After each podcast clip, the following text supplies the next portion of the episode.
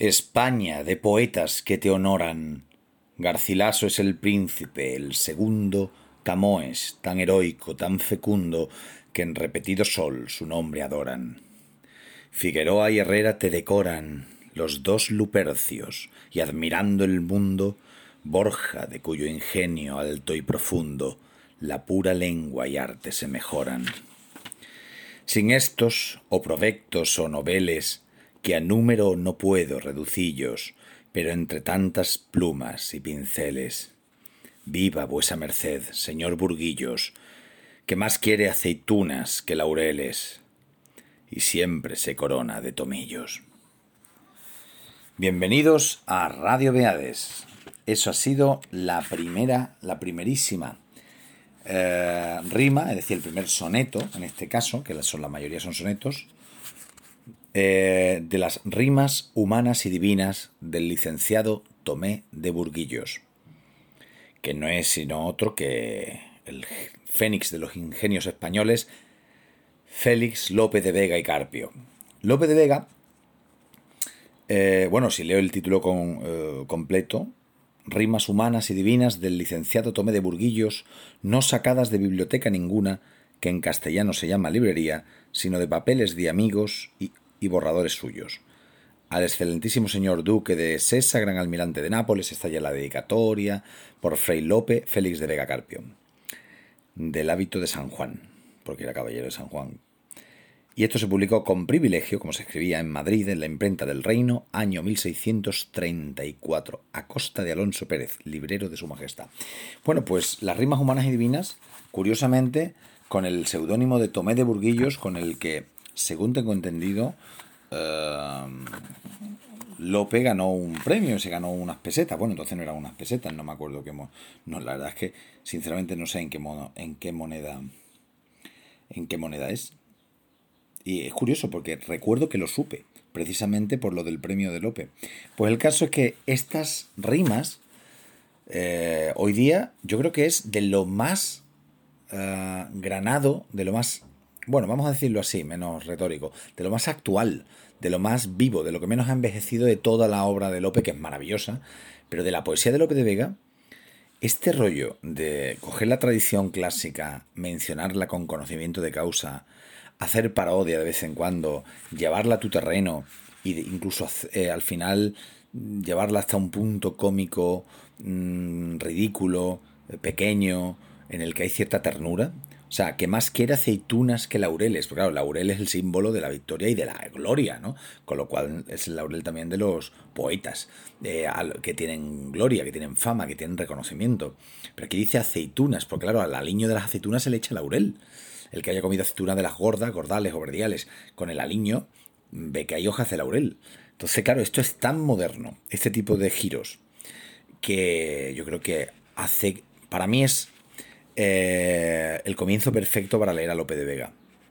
Sobre todo los sonetos, de las rimas, de que es la mayor parte de las rimas humanas y divinas.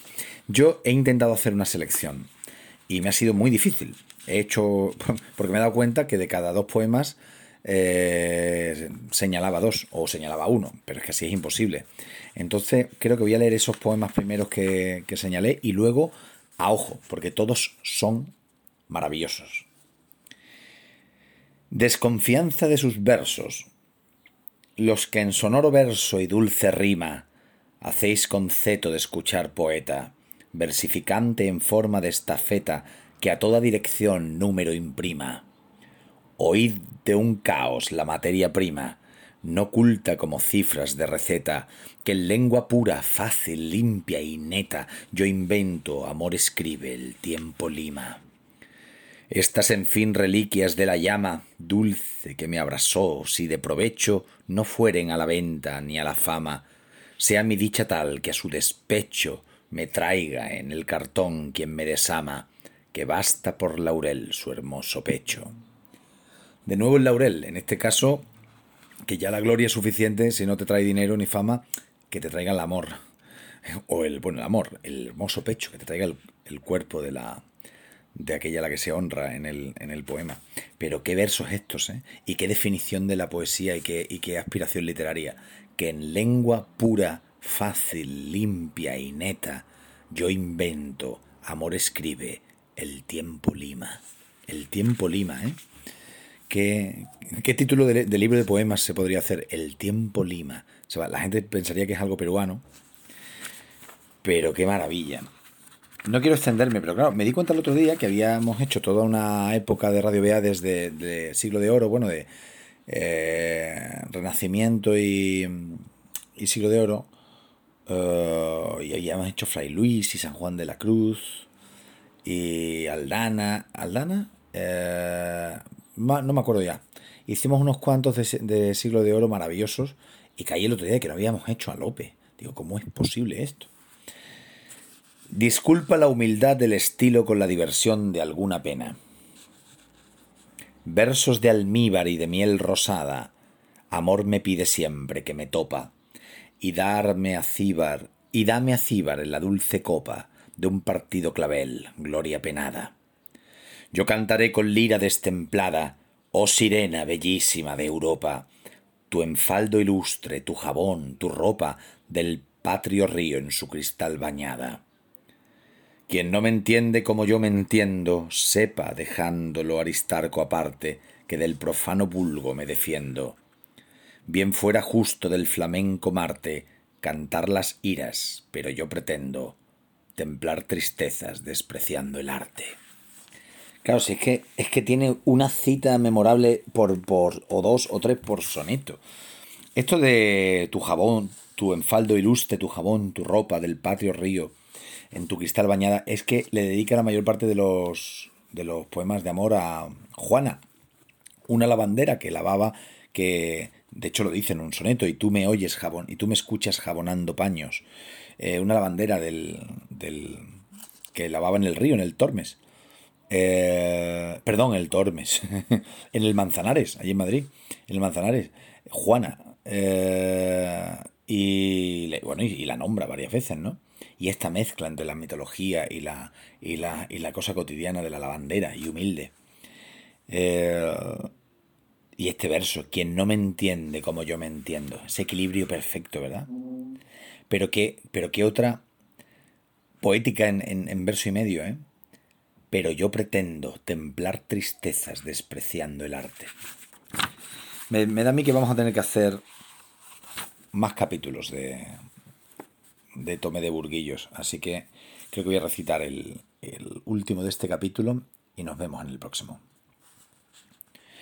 Prometieron favorecerle para cuando tuviese seso,